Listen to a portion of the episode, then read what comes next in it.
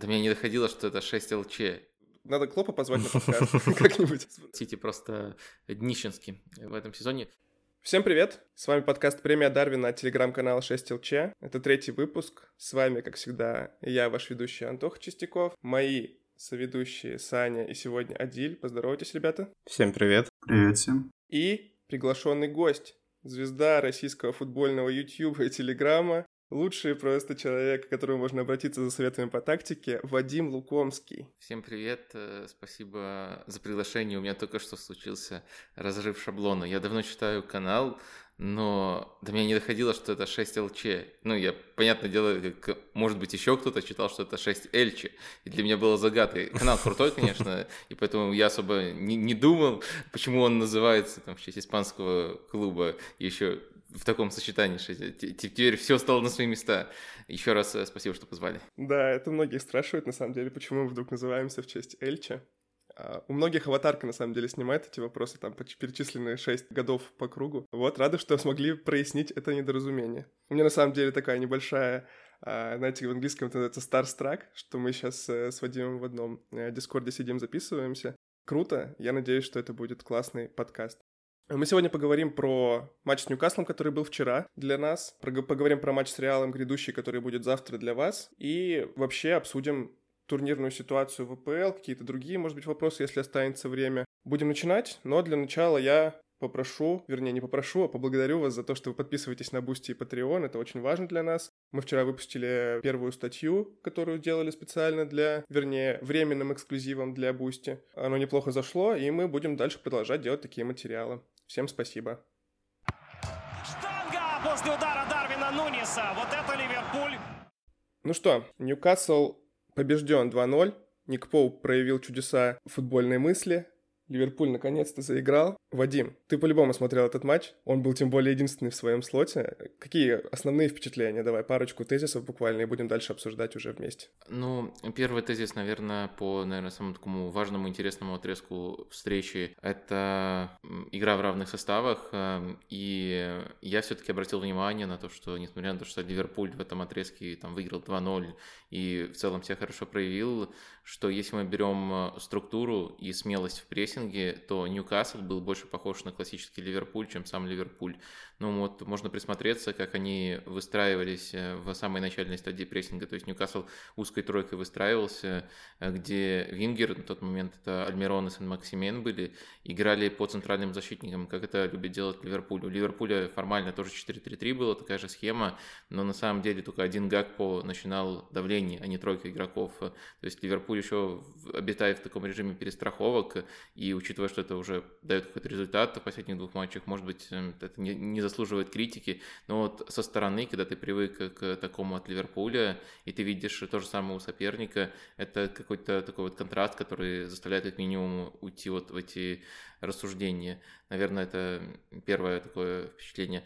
Ну, второе впечатление э, более базовое, такое более попсовое, конечно, это Алисон, это просто какое-то божество, э, действительно. И, конечно, проблема, что у него столько работы было, но он на самом деле э, во все отрезки себя проявил. Он и удаление во, многом придумал для соперника. Именно он тогда вел очень круто на Салаха и выручал э, в тех моментах, которые были у Ньюкасла.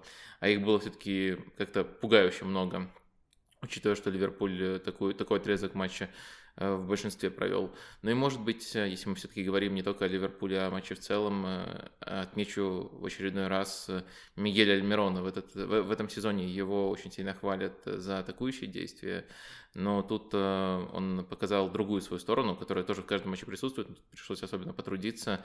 Э, он начал такую двойную роль играть э, у Ньюкасла после удаления и третьим полузащитником, и оставался еще в некоторых эпизодах в поддержку игроков, которые начинали прессинг, то есть нападающий, нападающего и Вингера.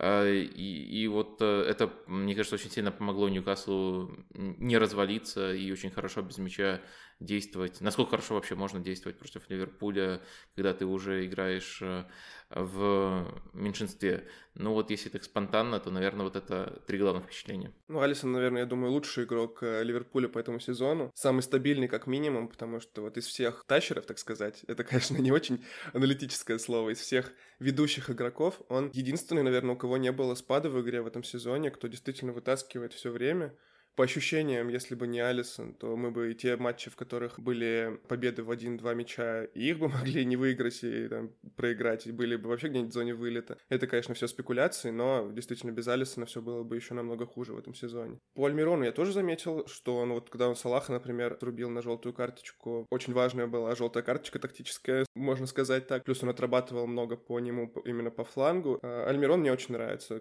Клоп тоже перед матчем признавался, там, в, рассыпался в комплиментах для э, Мигеля, и мы за ним еще в канале следили с момента его переезда из МЛС. Наконец-то он в этом сезоне прям раскрылся, это круто. А, по Алисону хотелось бы добавить, что да, он на самом деле лучший наш игрок, но кроме того, он лучший голкипер в топ-5 Европы по отраженным ожидаемым, ожидаемой угрозе собственных ворот. С одной стороны, это, конечно, радует, что у нас лучший голкипер мира и все такое, но все же хотелось бы, чтобы этой пресловутой ожидаемой угрозы у наших ворот, ну, в принципе, не было. Отсутствие организации в обороне, а, единичные ошибки у каждого из игроков вызывают некоторые опасения, особенно перед матчем с Ну, у меня база базовые, наверное, тоже скорее, как э, уже говорили, попсовое замечание. То есть я смотрел по большей части матч в записи. Вот показалось, что этот Ливерпуль уже чуть больше похож на наш привычный, э, хотя в обороне все еще не хватает какой-то стабильности, какой-то э, чуть больше уверенности, может быть. Но в целом это уже действительно становится чуть лучше, и, возможно, следующий матч нас э, еще больше порадует в этом плане. Вадим хотел вопрос задать. Клоп после матча сказал, что предпочел бы третий гол в моменте с Салахом и Поупом э, этой красной карточки. И Ливерпуль вообще плохо обычно играет, ну, э, относительно плохо, скажем так, играет после удаления соперника, никогда там не выводит матчи на разгромы после этого, часто пропускает контратаки и так далее. И это не только в этом сезоне, это вообще замечание по всему периоду Клопа. Возможно, вопрос в организации, возможно, в психологии какой-то. А есть, может, какое-то объяснение тому, почему так происходит? Почему вот э, Клоп напрямую говорит, мы бы лучше играли 11 на 11, чем получили удаление? Ну, тут придется немножко таком в импровизационном формате выстраивать э, гипотезу. В принципе, она неплохо там складывается, но все-таки не надо, э, так сказать, э, доводить ее до абсурда, то есть не надо думать, что так всегда, что Ливерпуль прям будет проигрывать все матчи, где они играют э, в большинстве, да и тут на самом деле, несмотря на нервотрепку, до победы все-таки довели. Но как, как это можно трактовать? Я думаю, что когда соперник оказывается в меньшинстве, у него прямо супер четкий мотив становится, неважно, какой у него начальный стиль, даже Ньюкасл стал играть в разы осторожней, э, то есть э, играть, э, закрывая все пространство, делая, по сути, автобус. Даже если там сохраняются некоторые элементы игры с мячом, например, там Ньюкасл пытался строить свои атаки даже в меньшинстве, не выбивал просто не пойми куда, то без мяча все равно без прессинга играет, Ливерпуль не получается пространство, которое необходимо, и все труднее становится даже на редких переходных эпизодах ловить.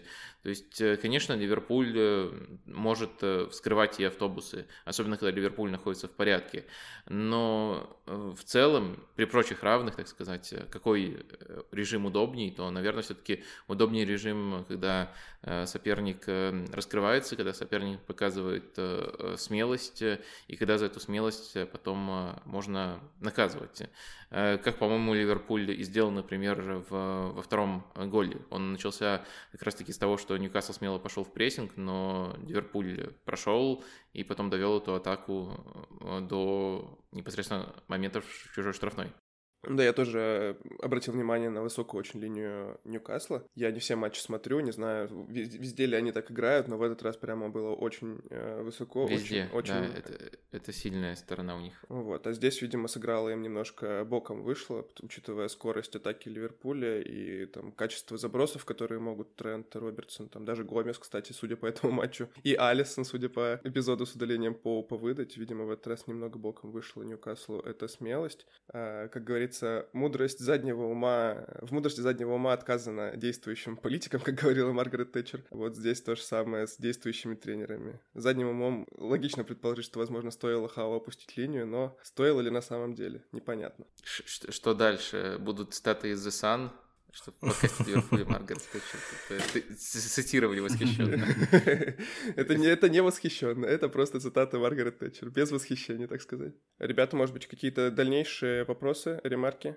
А по прессингу Ньюкасла хотелось бы сказать, что, возможно, красная карточка сыграла в некотором роде на руку Каслу, потому что их высокий прессинг освобождал за спинами защитников немаленькие зоны, которые позволяли нашим защитникам отдавать длинные передачи в разрез или наперед, тому же Дарвину, Гакпо. А после красной карточки они просто, ну, опять-таки, спустили чуть ниже свой блок оборонительный, что привело к некоторым проблемам в прорыве мяча. В свою очередь, в Ливерпуле снова повторилась проблема в доставке мяча в нападение под интенсивным прессингом, потому что не раз возникали ситуации, когда Ньюкасл накрывал нашу оборону и опорных полузащитников, что приводило к некоторым опасным моментам у Алисона.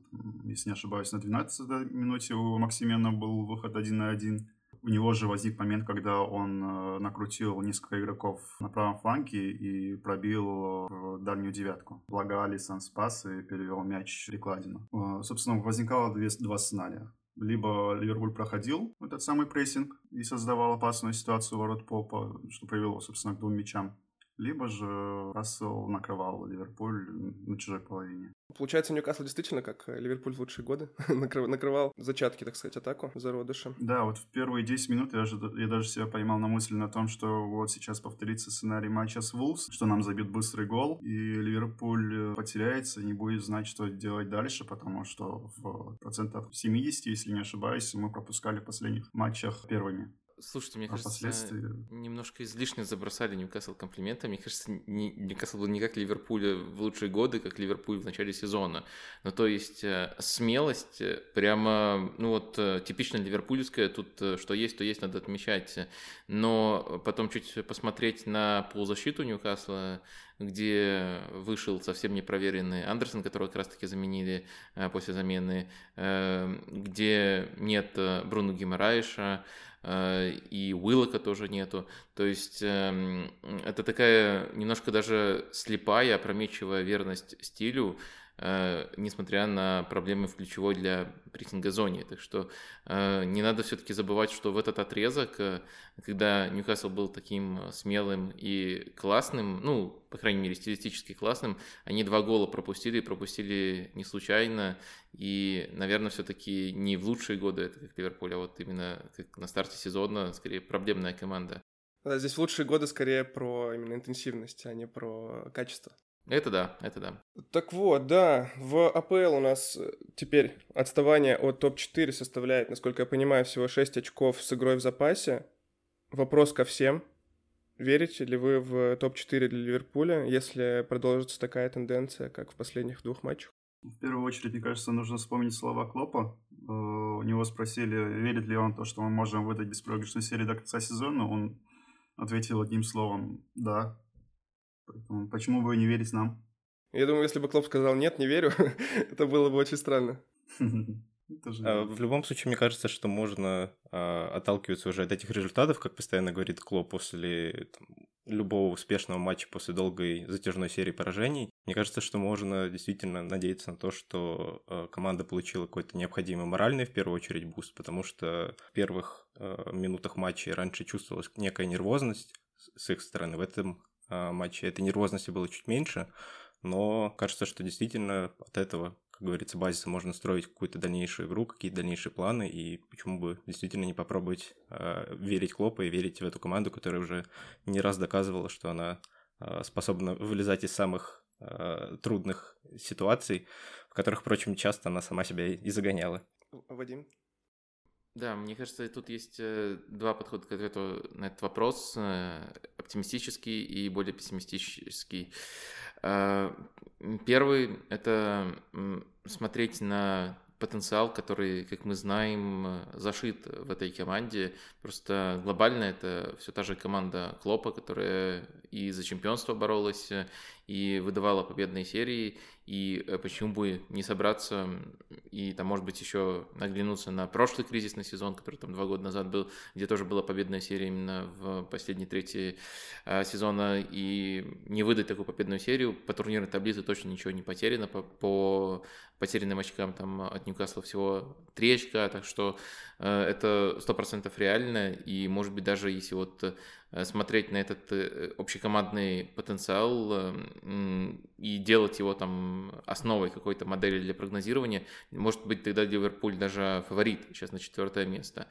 Э, по там, всяким э, вероятностям явного фаворита нету, но вот из оставшихся команд, может быть, даже Ливерпуль выглядит фаворитом в этой интерпретации.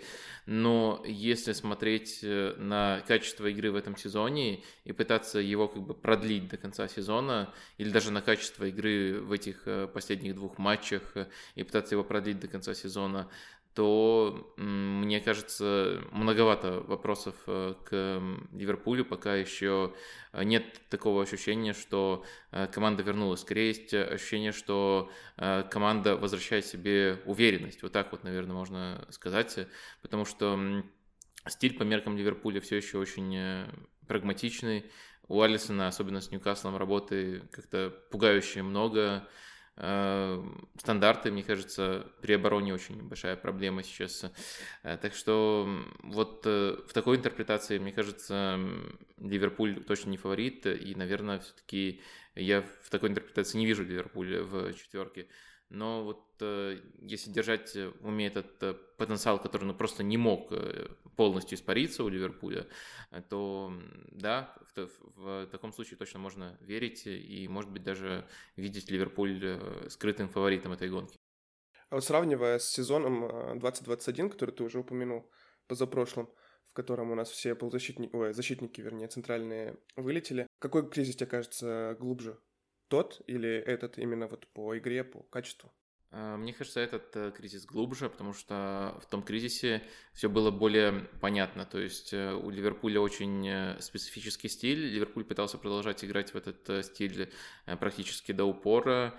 И Ливерпуль, особенно если смотреть не только на результаты, а там, на ожидаемые голы в тот сезон, Ливерпуль выглядел ну, не, не, не выглядел собой, но выглядел э, командой, которая вот играет в этот стиль, потеряв э, ключевых э, игроков, но в целом, э, как минимум, команда четверки, четверки Ливерпуль выглядел весь сезон, и много было основано на нефарте в том кризисе, и в итоге Ливерпуль э, добрал, не знаю, можно ли говорить предсказуемо добрал, когда речь идет о такой э, серии на тоненького, где даже голы Алисона были э, на последних секундах.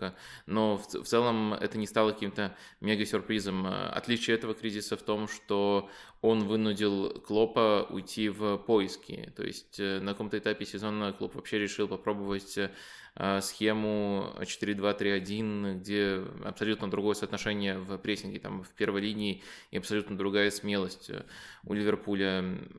Когда вернулся к 4-3-3, сейчас тоже, мне кажется, это все-таки не те 4-3-3, которые были раньше, именно по смелости в первой стадии. Ну, грубо говоря, Салах и Нунис, которые вчера на флангах выходили, они садятся глубже вот в этой первой стадии, чем мы привыкли видеть, и Ливерпуль все еще на себя до конца не похож. Э, так что, мне кажется, вот именно тот факт, что э, в этом сезоне нет эм, в, этом сезоне Ливерпуль вынужден осваивать какой-то вообще новый метод ведения игры, который предполагает э, большую пропорцию времени в позиционной обороне без четкого давления. Э, вот это, конечно, смущает э, и мне, мне кажется, делает все-таки кризис э, более глубоким. Если тогда было ощущение, что все-все вернутся и Ливерпуль вернется, то сейчас такое ощущение, ну, может быть, где-то в глубине души можно отыскать, но оно точно менее явное, потому что сначала все вернутся, потом Клопу нужно будет дождаться, пока команда обретет уверенность э, и вернуться еще к привычной тактике. То есть это намного большее количество шагов, и, может быть, э, некоторые шаги вообще невозможно сделать без э, трансферов, о которых, наверное, тоже будем еще сегодня говорить.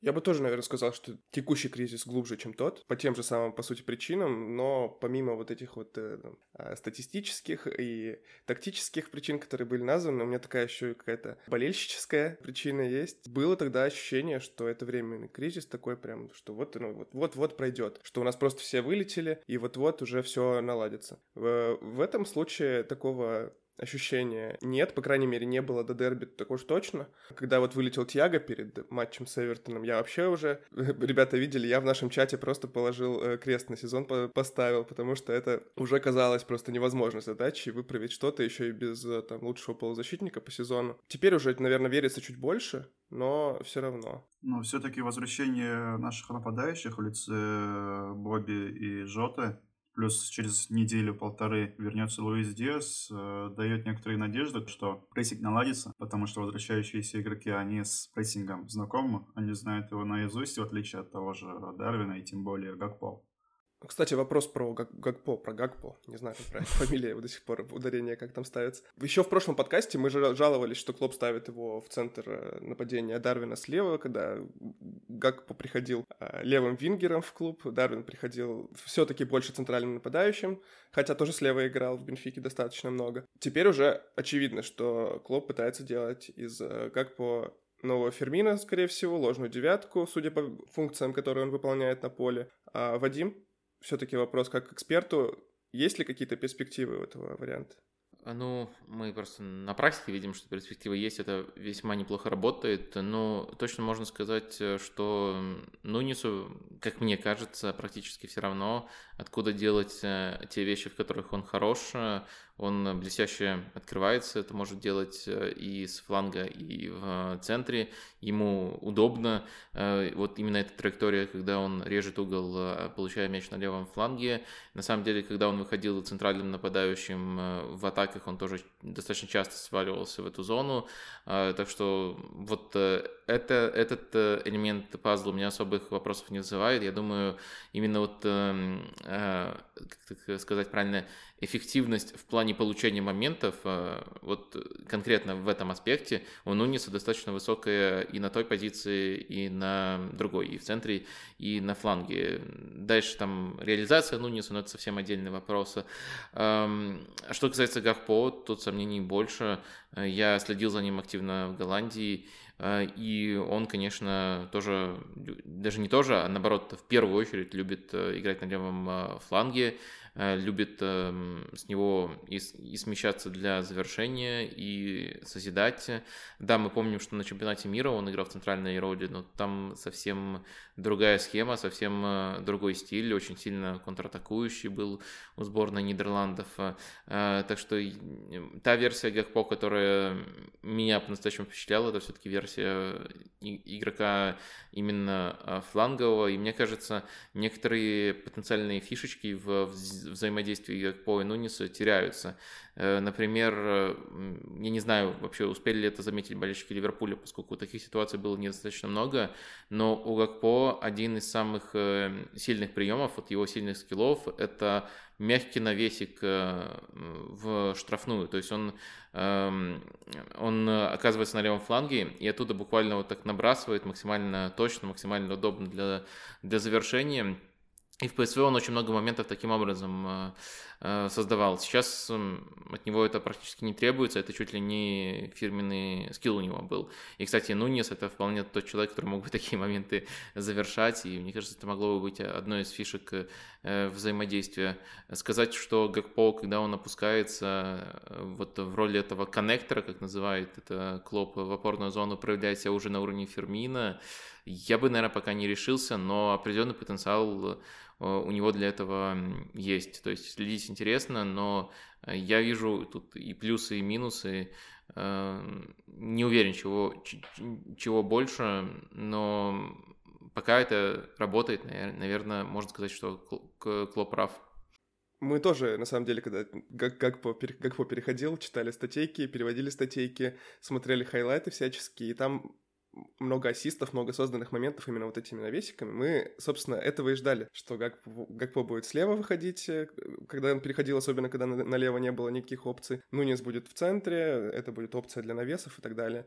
Ну, вчера, кстати, было пару моментов, когда Гакпо смещался на фланг. В основном это, кстати, после стандартов происходило, после розыгрыша угловых, как мне показалось, по крайней мере. А, с Робо они там разыгрывали, кто-то один другому выкатывал. Несколько раз Гакпо выходил именно на позицию для навеса, может быть, пару раз. И меня прям впечатлило то, как он подает. Ну, такие очень, вот как ты, как ты описал прям, Вадим, такие четкие четкие навесики, так сказать. Да-да. Ну, в ПСВ этого было больше. Слушайте, а может тут как-то крыться разгадка в игре без мяча? Ну, то есть, я понимаю, что это для Клопа, для Клопа очень э, важно, но вот у меня четкая логическая цепочка, почему именно Гакпо и Нунис на этих позициях э, с точки зрения игры без мяча нету, но может быть в этом разгадка. Может быть, вполне. Я думаю, что надо Клопа позвать на подкаст как-нибудь, спросить у него. Э, ребят, вы смотрели за игрой без мяча? Я как-то больше за игрой с мячом наблюдаю. да, я тоже как-то особо не ухватил. Посмотрим. Я думаю, что это две, два матча, это в любом случае небольшая выборка для того, чтобы судить вот такие э, варианты. Будем смотреть дальше. Вадим, ты хотел что-то сказать? Э, да, мелочь. Э, ну, то есть, я вроде как слежу за тем, как они без мяча играют, но мне просто кажется, что это, другой может делать эти функции. Да, Нунис эм, работяга, он хорошо опускается э, и до упора отрабатывает, помогает Робертсону, но можно ли сказать, что Гакпо на это прямо совсем не способен? Я бы не решился. У него, у него тоже были очень... Э, у него очень неосвобожденная роль была в ПСВ, и он работал там с Рогером Шмидтом, так что, э, наверное, он мог бы это делать. Так что не знаю, пока точной разгадки нету. Я бы еще, может, такое попсовое очевидное сравнение провел э, между Гакпо и Фермина образца там 15-16 сезона, 16-17 вернее. Фермино же заиграл в роли ложной девятки качественно, как мы знаем. Это именно после первой предсезонки с Клопом. В, по ходу сезона 15-16 Клоп уже его там наигрывал, но это было так э, сыро все. А вот именно предсезонка первая, летом 2016 года, она раскрыла в Бобби эти качества. Возможно, Клоп планирует то же самое сделать с Гакпо, и сейчас это такой пере- переходный период, и дальше мы уже увидим нового Коди, который, судя по всем отзывам, там и от Вани Стеллероя, и от всех очень э, готов обучаться, очень трудоспособный, очень э, грамотный в этом деле парень. Возможно, здесь мы увидим какую-то разгадку этого плана Клопа. Я на чемпионате мира обращал внимание, что Гакпо нередко опускался даже к линии обороны, чтобы помогать э, в защите. Он играл в тройке нападений, там в основном были Бергвайн и Депай перед чемпионатом мира, но к чемпионату мира Депай подошел не совсем в форме. И вот эта тройка, она была взаимозаменяемой, как у нас было с Фермино, Мане и Салахом. И в то же время Гакпо, будучи немного оттянутым игроком, нередко участвовал в обороне, задавал темп прессинга и играл по всему фронту нападения. По описанию было очень похоже на то, что делал Фермино в Ливерпуле в свои лучшие годы. Мне кажется забавным, что Вангал говорил во время чемпионата мира, мол, Гакпо не нравится играть в центре атаки, но он понимает свою роль, что он должен тут делать. Гакпо переходит в Ливерпуль, его заставляют играть в центре атаки. Точно там же, где ему не нравится. Так, а, Тут, наверное, да. еще можно добавить, э, что, что, что Клоп говорил, э, потому что это тоже занятно. Он э, говорил про то, что посмотрите, как играет сборная Голландии. Это как там, мягко говоря, не атакующий футбол. Мы больше следили за той версией, как по которой была в ПСВ. А на выходе у Ливерпуля тоже уж точно по собственным меркам стал менее атакующий футбол. И Гакпо играет в центре. В общем, да, загадка как по пока что нам не, не подвластна, даже Вадиму Лукомскому, казалось бы, которому все подвластно. Но мы изучим этот вопрос в течение ближайших нескольких месяцев. У нас на носу матч с Реалом. Мы хотели бы его обсудить с Вадимом, который смотрит больше Ла Лиги намного, чем мы. Поэтому сейчас очередная перебивочка и поговорим про Реал. Штанга после удара Дарвина Нуниса. Вот это Ливерпуль. Итак, уже завтра для вас Надеюсь, я успел демонтировать до понедельника матч э, с Реалом. Мы про Реал знаем, на самом деле, не так много. Я всего пару матчей видел в этом сезоне. Ви- вижу таблицу, вижу таблицу травм, но какую-то экспертную точку зрения так уж точно не могу дать, в отличие от нашего сегодняшнего гостя, которого мы для этого и позвали. Вадим, есть шансы у Ливерпуля против Реала? Э, шансы точно есть. Э, Все-таки, опять же, Ливерпуль воспринимается с точки зрения класса, который постоянен, а не с точки зрения формы, которая временная. Хотя и форма тоже, э, тоже подтягивается у Ливерпуля. Ну, на самом деле, наверное, можно, наверное, толкнуться тут от эм, того, каким сейчас является Реал, и тут, наверное, можно разделить на два этапа до чемпионата мира и после чемпионата мира, поскольку и действия Анчелоти, и игра Реала очень сильно отличается вот после этой точки. До чемпионата мира э, мы, в принципе, глобально наблюдали ту команду, которая обыграла со всеми там оговорками, Э, про качество игры по перформанс Куртуа, Ливерпуль в финале Лиги Чемпионов. Э, то есть они потеряли Казимира, но получили Чуамини. Э, наверное, насколько вообще возможно безболезненно заменить Казимира. У Чуамини это получилось. Все остальные элементы тоже были на месте. Рюдигер, наверное, если мы берем важные матчи, Э, на том этапе точно ни, ни, никого не смог вытеснить из основы. И то есть, если там все здоровы, то это, по сути, была бы та же команда. И, наверное, сейчас тоже будет на важные матчи та же команда, э, которая была в прошлом сезоне. Ну, вот при условии, что все здоровы, там кто э, пропускает матч, наверное, позже до этого доберемся и тоже обсудим. После чемпионата мира там очень хитрая стратегия у Пинтуса, который, который Э, тренер по физподготовке Анчелотти, наверное, такая суперзвезда в этой э, области. Э, он прямо на две части разбивал команду, кто участвует, кто не участвует, и намного больше времени, особенно по меркам Анчелотти, который в целом небольшой фанат ротации, намного больше времени стали получать просто те игроки, которые свежее либо раньше вылетели, либо вовсе не участвовали в чемпионате мира. Эм, и Э, Реал эм, на этом этапе выглядит скорее командой экспериментов, и некоторые из этих э, экспериментов э, выглядят интересными, но, скажем так, новой цельной второй команды не сформировалось.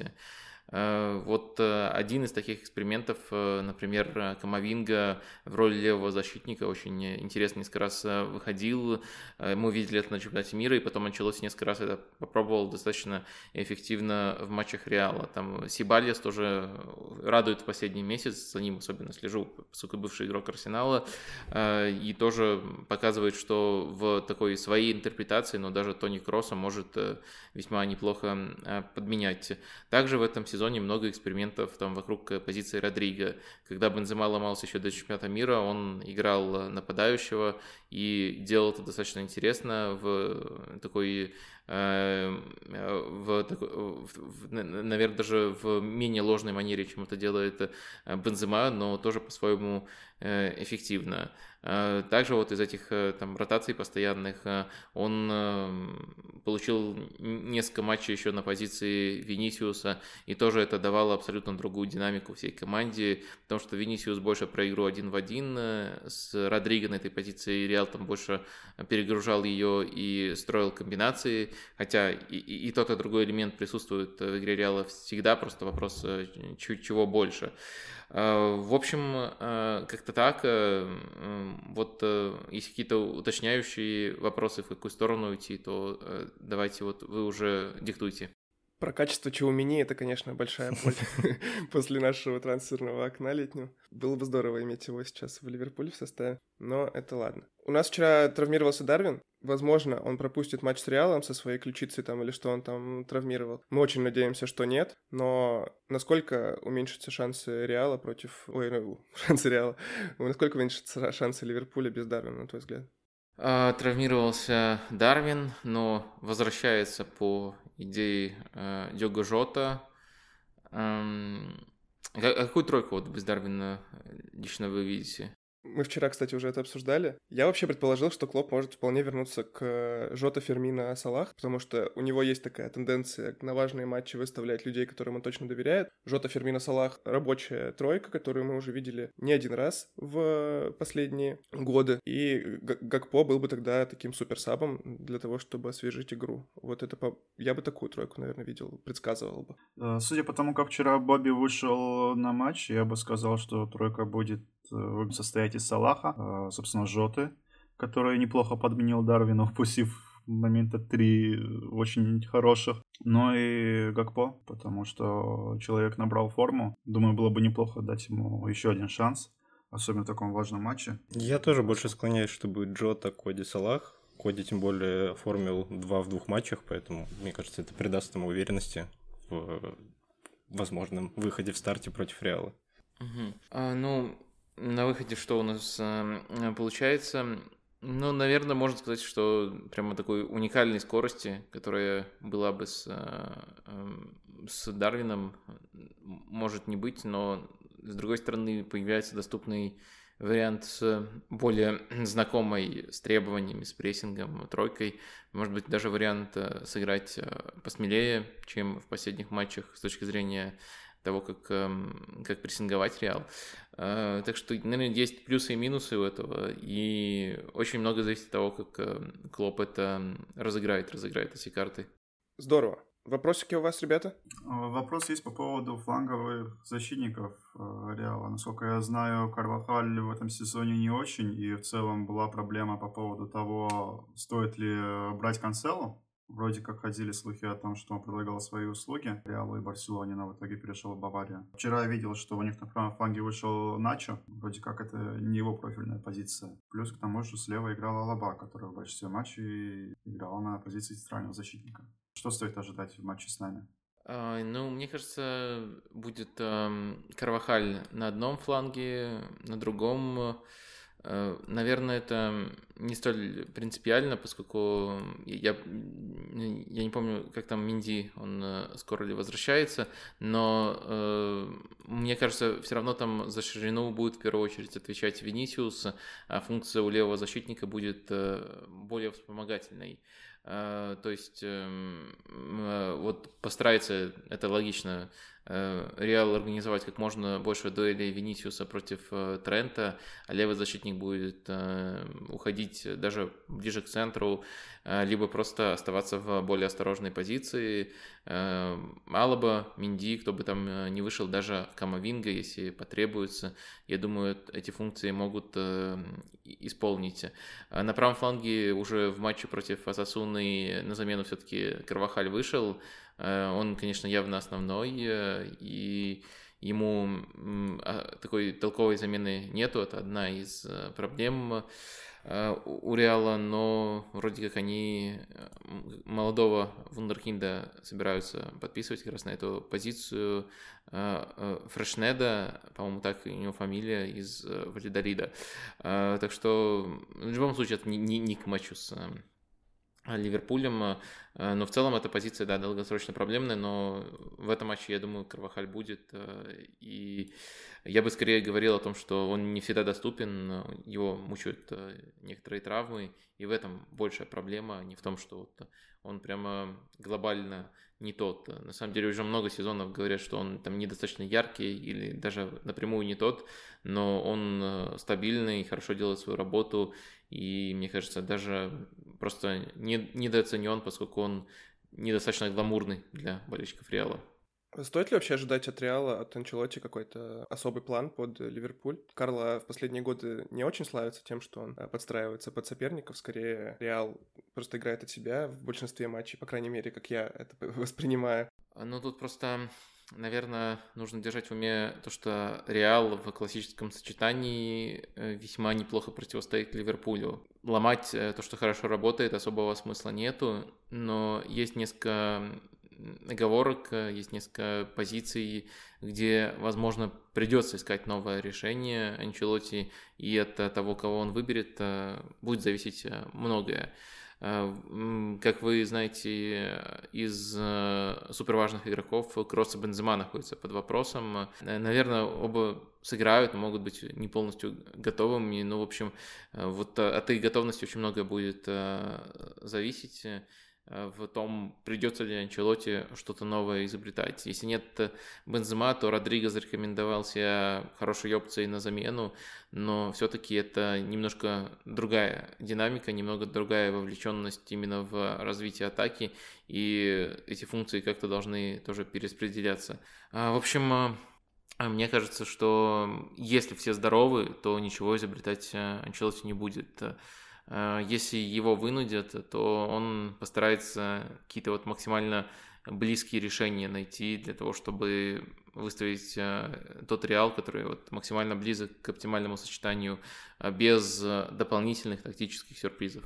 Тогда обратный вопрос. Действительно, Реал в любом сочетании хорошо противостоит Ливерпулю. У Клоповского Ливерпуля с Реалом огромные проблемы. Он уже неоднократно пробовал играть с Реалом именно от себя, от э, нашего плана, который при привычен и так далее. Итог 4 матча, 0 побед, 2 финала и 1 четвертая в сезоне 2021. Там, конечно, с оговорками, но все равно. Тогда, возможно, мы от э, Клопа должны ждать сюрпризов каких-то. Э, я думаю, что, с одной стороны, если мы посмотрим содержание этих матчей, то мне кажется, э, оба финала можно говорить, что план Клопа скорее работал, чем не работал, как бы абсурдно это не звучало. То есть первый финал э, до травмы Салаха, когда вот Ливерпуль был в полностью хорошем сочетании, Ливерпуль, на мой взгляд, играл э, лучше. Ну, то есть, э, там, называйте там это как хотите, там, э, каким-то альтернативным жанром, ну, обзывайте даже как хотите, но мне правда так кажется. Если мы оцениваем вот именно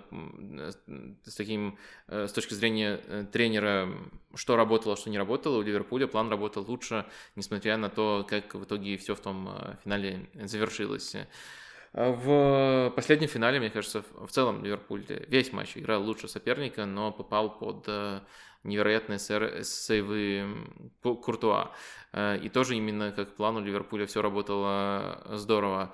Ну и те кризисные четвертьфиналы, там, там, там второй матч был э, неплохим у Ливерпуля, но в целом Реал прошел тогда по делу, никаких вопросов нету. Так что я просто к тому, что если бы Ливерпуль мог выставить свое оптимальное сочетание, свой привычный стиль и э, быть в порядке, э, то, наверное, Клоп так поступил бы, и я думаю, это было бы оправдано и было бы правильно, и это могло сработать э, против Реала, потому что по содержанию те матчи были, особенно стартовые планы, были, наверное, даже чуть, чуть в пользу Ливерпуля, а выборка маленькая, и мне кажется, на такой выборке важно смотреть именно не на то, какими были финальные результаты, а на то, что получалось, что не получалось. Но сейчас мы возвращаемся в суровую реальность, э, Ливерпуль не может, на мой взгляд, выставить эм, свой классический план, свой классический футбол. Когда Ливерпуль в этом сезоне пытался это делать, Ливерпуль просто не был в порядке, и тут неважно, Реал в соперниках или какой-то другой ребус. Поэтому я думаю, исходя из того, что даже против Эвертона и Ньюкасла с перестраховками, по своим меркам, с перестраховками играет Юрген Клопа, Э, я думаю, против Реала тоже мы увидим э, такие перестраховки э, средний или, может быть, даже, если совсем интересно, будет низкий блок и попытка таким образом сдержать потом играть на пространстве. То есть, да, это будет что-то необычненькое от Ливерпуля, но у этого есть свои предпосылки, свой контекст, как, как Ливерпуль в эту точку пришел. Здорово, мне аж захотелось посмотреть матч сразу же. Я, конечно, и так его буду смотреть, но прям такой анон, анонс получился э, качественный. Если что-то есть дополнить про Реал, то, ребят, давайте э, дополняйте. А если нет, то будем переходить к поздравлениям э, Вадима с тем, что сети очки потерял. У меня такой вопрос по поводу Реала. Может ли Ливерпуль э, и, в частности, Юрген Клоп воспользоваться конспектами Дедзерби, выманивать Реал в прессинг, создавая за их спинами пространство и убегать в контратаке? Либо же какими, в принципе, минусами, недостатками и слабостями Реала мог бы воспользоваться Юрген Клоп? Угу. Выманивать в прессинг, э, ну, я думаю, это не обязательно концепция только Дезерби. Ливерпуль тоже это умеет делать, но просто не все соперники готовы в, в, в эту игру с Ливерпулем играть.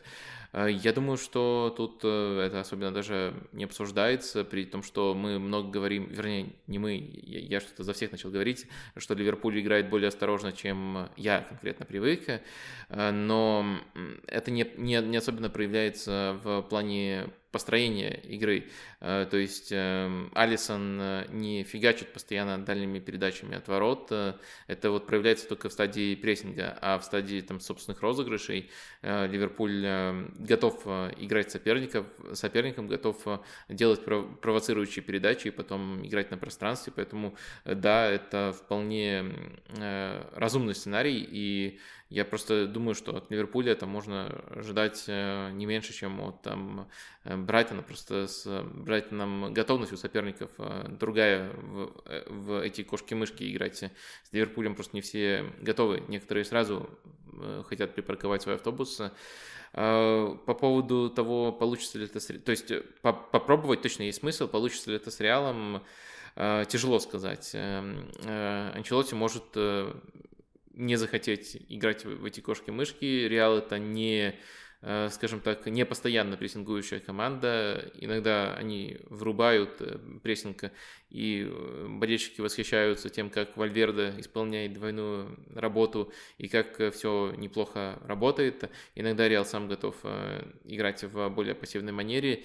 Так что я думаю, это очень разумное предложение с точки зрения попробовать, но тут очень многое зависит от того, захочет, захочет ли в кошки-мышки сыграть соперник и прочитать Реал я тут э, не знаю, честно говоря, как. Наверное, наверное рационально все-таки э, не, не вестись э, вот на такие выманивания Ливерпуля и не, и не выманиваться.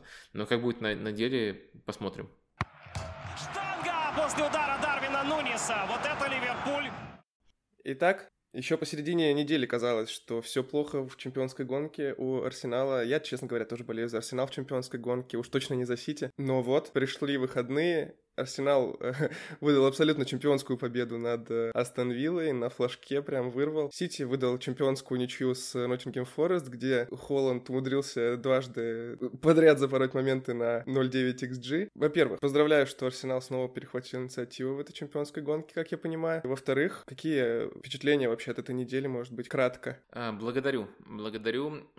Ну, впечатления от этой недели у меня положительные, несмотря на то, что там всех поражений Э, против Сити вогнала в уныние, но мне этот был матч... Э, я, я просто Сити э, в...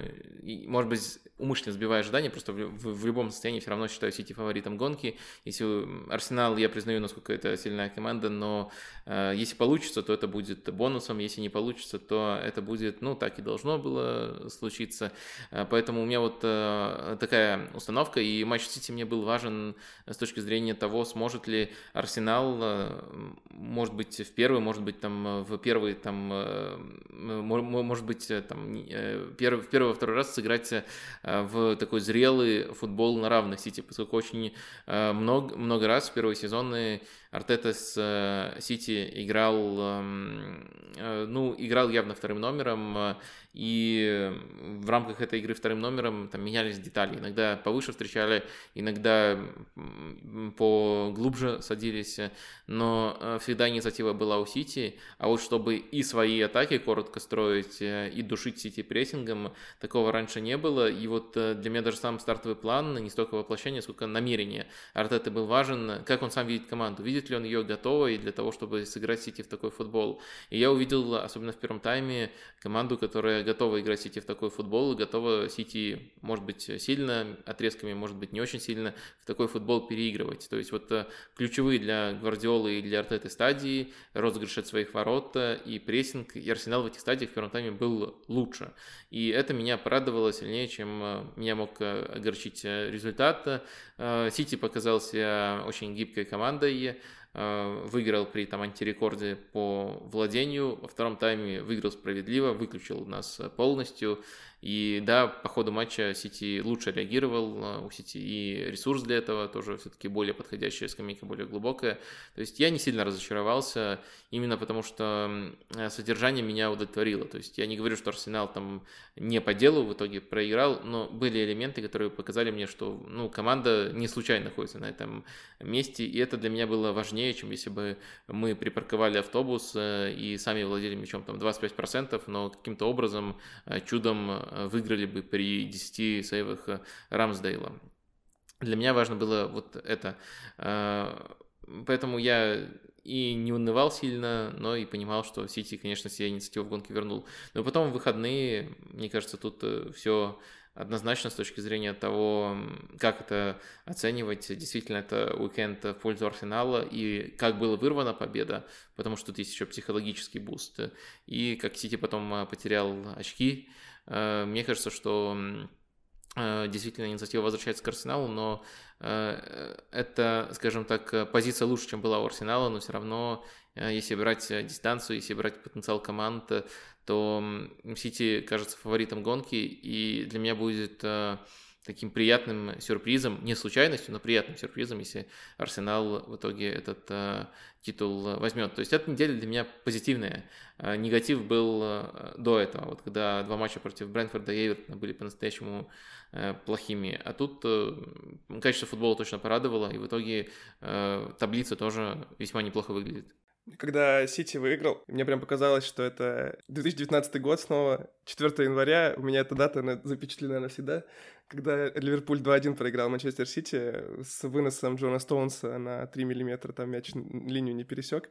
Та победа решила, наверное, исход чемпионской гонки во многом, та победа Сити. Мне прям показалось, что это какой-то такой флешбэк в те времена, что Сити сейчас выдаст беспроигрышную серию или победную серию матчей на 20 Хотя там даже 20 матчей, по-моему, не осталось но все равно. А оказалось, что нет. Я даже не знаю, больше Арсенал в этом молодец или Сити не молодец, не молодец, но я рад. Я рад на самом деле. Я очень буду рад, если Арсенал выиграет. АПЛ в этом сезоне. Как мне кажется, Сити в этом сезоне сильно проседает качественно, именно в том плане, что появление Холланда внесло некоторую несусветицу, так скажем, э, в структурном плане, потому что проседает прессинг, отработка Холландом, она, естественно, не та, что была с Воденом на девятке или с Жезусом в прошлом сезоне. Вот. И плюс э, дополнение у Сити самая длинная серия побед, она длилась всего лишь три матча. Это было на рубеже сентября-октября. Прервал эту серию как раз-таки Ливерпуль. Для Сити это огромное удивление, потому что обычно их серии достигали 17, 16, 18 матчей, а тут ну, как-то совсем не вяжется с тем, что было в предыдущих сезонах. Так, Спасибо за мнение.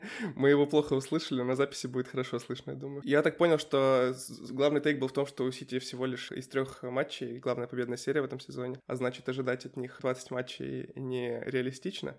Но у меня есть контраргумент. Это Сити. И от них ожидать победную серию в 20 матчей всегда реалистично. В том-то дело, что это можно построить э, в обе стороны. Типа, у Сити еще не было этой победной серии, но в каждый сезон она была. А можно построить, что Сити просто днищенский в, это, в этом сезоне. Но я слушаю вас и убеждаю, что Гвардиола был прав. Действительно, есть э, заговор 19 других клубов против Сити. Конечно, есть. В смысле, мы этого не отрицали. это сто процентов. Мы в нем организаторы. Кстати, о заговорах против команд, которые занимаются спортсвошингом. Мы тут частенько, на самом деле, говорим про это, раз уж мы э, про АПЛ. Мы частенько говорим про спортсвошинг, про всю вот эту вот моральную сторону вопроса. Чаще всего мы встречаем в ответ сообщения в духе «Да вы просто ноете, что эти деньги не у вас, да вы просто завидуете, да вы лохи, все дела». Катар, судя по всему, придет в АПЛ либо в МЮ, либо куда-то еще, но точно еще придет. А, я бы хотел Вадима спросить про отношение к этому и вообще реально, реален ли спортсвошинг с твоей точки зрения, потому что с моей точки зрения точно реален, но многие говорят, что это все ерунда и просто зависть. Ну, смотря что подразумевать под спортвошингом, то есть э, есть э, э, классическое определение, что это обеление своего имиджа, и мне кажется, это не совсем э, точно. То есть, э, ну, нельзя вот так вот по щелчку через там футбольный клуб, через эм, спортивные достижения или про, через какие-то другие там проявления мягкой силы, может быть, там через кинематограф, а, просто заставить э, по-другому смотреть э, на страну, либо на репутацию какого-то конкретного человека.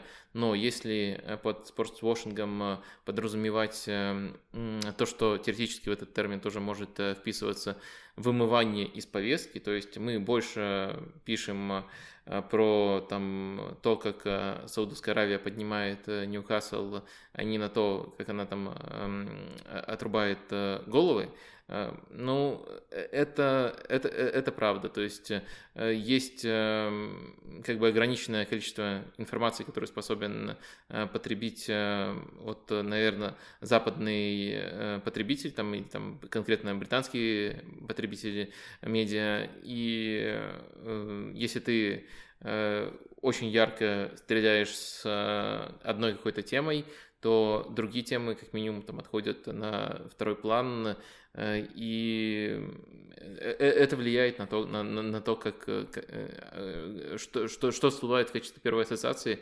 Первая ассоциация, наверное, когда речь идет о достаточно далеких местах, либо не очень известных людях, она все-таки важна. Так что я бы сказал, что спортвошинг работает, но вот работает, наверное, не так, как его привыкли понимать. Ну, вот, то есть это формула, что э, люди какие-то совсем идиоты, и можно купить футбольный клуб и почему-то провести вот из этого ассоциацию, что это хорошая во всех отношениях страна. Э, это так не работает. Но если цель в том, чтобы меньше говорили о том, в каких вещах эта страна плохая, то в этом отношении спорт Вашингтон, мне кажется, работает. Я думаю, на самом деле, что болельщики Ньюкасла, как минимум, точно чаще думают о Саудовской Аравии как о положительном каком-то явлении, чем о том, что они ведут войну с Йеменом, например. Так что, да, наверное, в этом плане да. А именно в плане спортивном, возможно, я бы тоже хотел задать вопрос, потому что чем больше арабских денег в клубах, которые не называются Арсенал и Ливерпуль, тем сложнее нашим клубам будет с этим конкурировать. Какое вообще отношение к тому, что клубами будут владеть государства? Ну, тут на самом деле трудный вопрос, то есть это как бы такое перетягивание канатов. А, с одной стороны, у нас есть э, сформировавшаяся футбольная элита, которая хочет э, защитить эм, свое текущее положение, там Ливерпуль, Арсенал, там, тоже часть этой элиты. И для этого разные ограничители, разные правила принимаются. И ФФП во многом был нацелен на это, сейчас э, тоже немножко по другим ракурсам, тоже нацелен на это. То есть очень большая глядка на то, сколько ты можешь э, заработать э, сам. И, конечно, это создает некоторые дополнительные барьеры новым игрокам, и это тоже на самом деле не совсем справедливо. И, то есть эм, точно так же, наверное, не совсем справедливо, когда в одну команду приходит целое государство и вкладывает в нее кучу денег. То есть две ситуации, они достаточно паршивые но, наверное, я бы в идеальном мире предпочел э, ситуацию, когда умение привлекать э, инвестиции э, тоже является некоторым дополнительным бонусом для руководства клуба. То есть я бы посмотрел на конкуренцию без значимых ограничений именно по инвестициям в команду. То есть ограничивать долг, который владелец может повесить на команду, это нормально, чтобы там команда не обанкротились. Но если он готов, не вешая долг, давать команде деньги, то, мне кажется, это должно быть таким же преимуществом, таким же скиллом, э, как умение зарабатывать деньги через э, рекламные контракты. То есть э, у каждой команды в, в таком сценарии был бы стимул привлекать инвестиции из разных сфер. Не обязательно это должны быть инвестиции, которые нацелены на спортвошинг.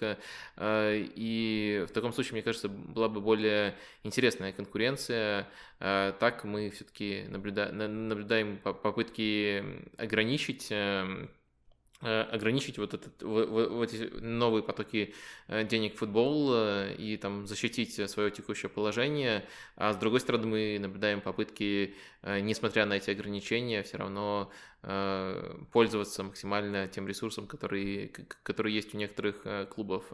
Э, так что я, я думаю, была бы интереснее ситуация, где э, в ответ на то, что там Катар, Саудовская Аравия или кто-то, или там Абу-Даби покупают э, клубы я, я думаю, интересно было в ответ, если бы другие клубы пытались э, каким-то образом тоже привлекать э, новые инвестиции, и все могли бы играть э, в эту игру до предела. И там совокупное количество денег в футболе в таком сценарии, мне кажется, было бы еще большим.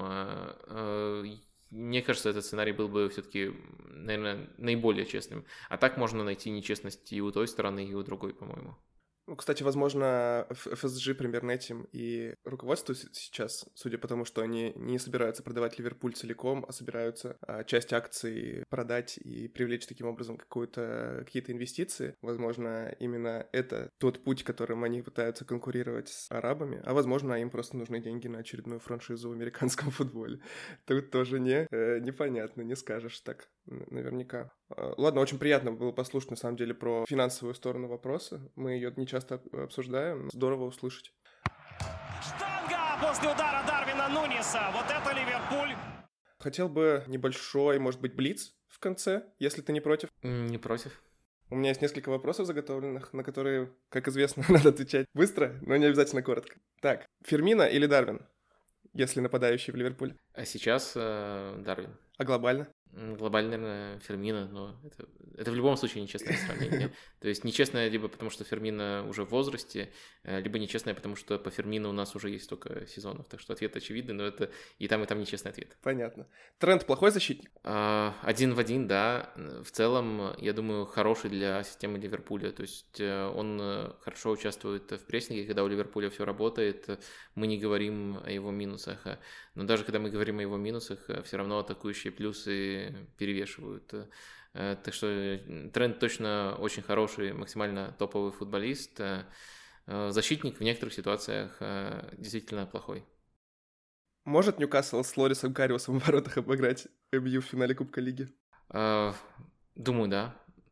Ну, просто такой вопрос с постановкой «может ли?». Э, и сразу тянет отвечать э, про то, все, все может э, быть в футболе, все возможно. Но это клише, но это действительно так. Я понимаю, почему Кариус мем, но все-таки в одном матче, мне кажется, вратарь такого уровня может как минимум не облажаться. Точно может. Мы за Кариуса будем болеть в этом матче однозначно. Остеопатия в топовом футбольном клубе — это приемлемо? Я надеюсь, ты понимаешь, о чем, о чем речь. А, да, всплывало периодически. Это то, что как раз-таки в Ливерпуле есть. Мне, я бы сказал, что, конечно, это приемлемо, каждый клуб может выбирать сам, но это как бы не является надежным э, доказательством или проверенностью того, что методы остеопатии работают. И даже это не является надежным э, доказательством того, что действительно в Ливерпуле они э, применяются применяются. То есть э, с той информацией, которая у нас есть, э, мы не знаем, для чего они применяются, в какой степени применяются. То есть э, грань как раз-таки в том, чтобы вот грань, ну, скажем так, доведения до абсурда, доведения до безумия в том, что в, той ситуации, когда действительно какие-то травмы не лечатся традиционным образом и считают, что, что вот остеопат может помочь. А, и мы не знаем, есть ли такая ситуация в Ливерпуле. А нормальная ситуация, это в которой он там немножко разминает, массажирует игроков. Э, они считают, что психологически им это норм, помогает, э, и в клубе, э, может быть, даже понимая все, что надо понимать об этом подходе, просто с этим смирились и рассматривают это как такую фишку, как эм, массажист плюс, скажем так. Интересный взгляд, кстати. Я в этой ситуации больше такой черно-белой позиции придерживался. Возможно, это имеет смысл действительно. А, Арсенал чемпион? А, надеюсь, верю. Да. Понятно. Ну и последний вопрос такой, нас он очень давно э, интересует. Э, как ты вообще подписался на 6 ЛЧ? Как это произошло? Ладно, ну тут надо отвечать честно. Я просто на очень много, на большое количество каналов э, подписан, э, ну и это большое количество каналов как-то генерирует всякие репосты, и каналов становится э, еще больше. Э, но э, для того, чтобы дать полную картину, я могу сказать, что э, у меня в специальной папке 6 LC с, скажем так, может быть, еще 30 каналами, которые я читаю вот э, постоянно. То есть, которые, ну, это как бы основная папка, где у меня вот новое в Телеграме появляется а остальные так рассортированы, и в них э, иногда заглядываю, иногда не заглядываю, так что э, подписался просто потому, что на много каналов подписан, но потом вот э, уровень освещения э, возвел этот э, канал в список э, более обязательных, скажем так. Здорово, очень приятно такое слышать. Но мы, конечно, твой ответ вырежем и нейросетью сформируем твоим голосом ответ, потому что это лучший клубный канал в мире. А, ну и это тоже. Спасибо большое. Ребята, у вас есть какие-нибудь вопросы? Нет, разве что да. слова благодарности за то, что посетил. Рады будем видеть еще раз. А, спасибо, спасибо, мне тоже очень приятно. Я думаю, это было достаточно содержательно. Надеюсь, нашим подписчикам это тоже понравилось, нашим слушателям. Подписывайтесь на канал, ставьте лайки, включайте колокольчики, переходите, подписывайтесь на Телеграм, если вы вдруг не подписаны. Пишите комментарии обязательно, осмысленные, пожалуйста. И мы очень рады всех вас слышать. Подписывайтесь на Boosty и Patreon. Все, давайте. Всех обнимаем. Всем пока. Чего вы не прощаетесь-то? Всем пока. Пока-пока. Вадим. А, ну, пока-пока. Спасибо, что пригласили. Все, спасибо большое. Я, я просто думал, что я это уже сказал. Все, спасибо большое.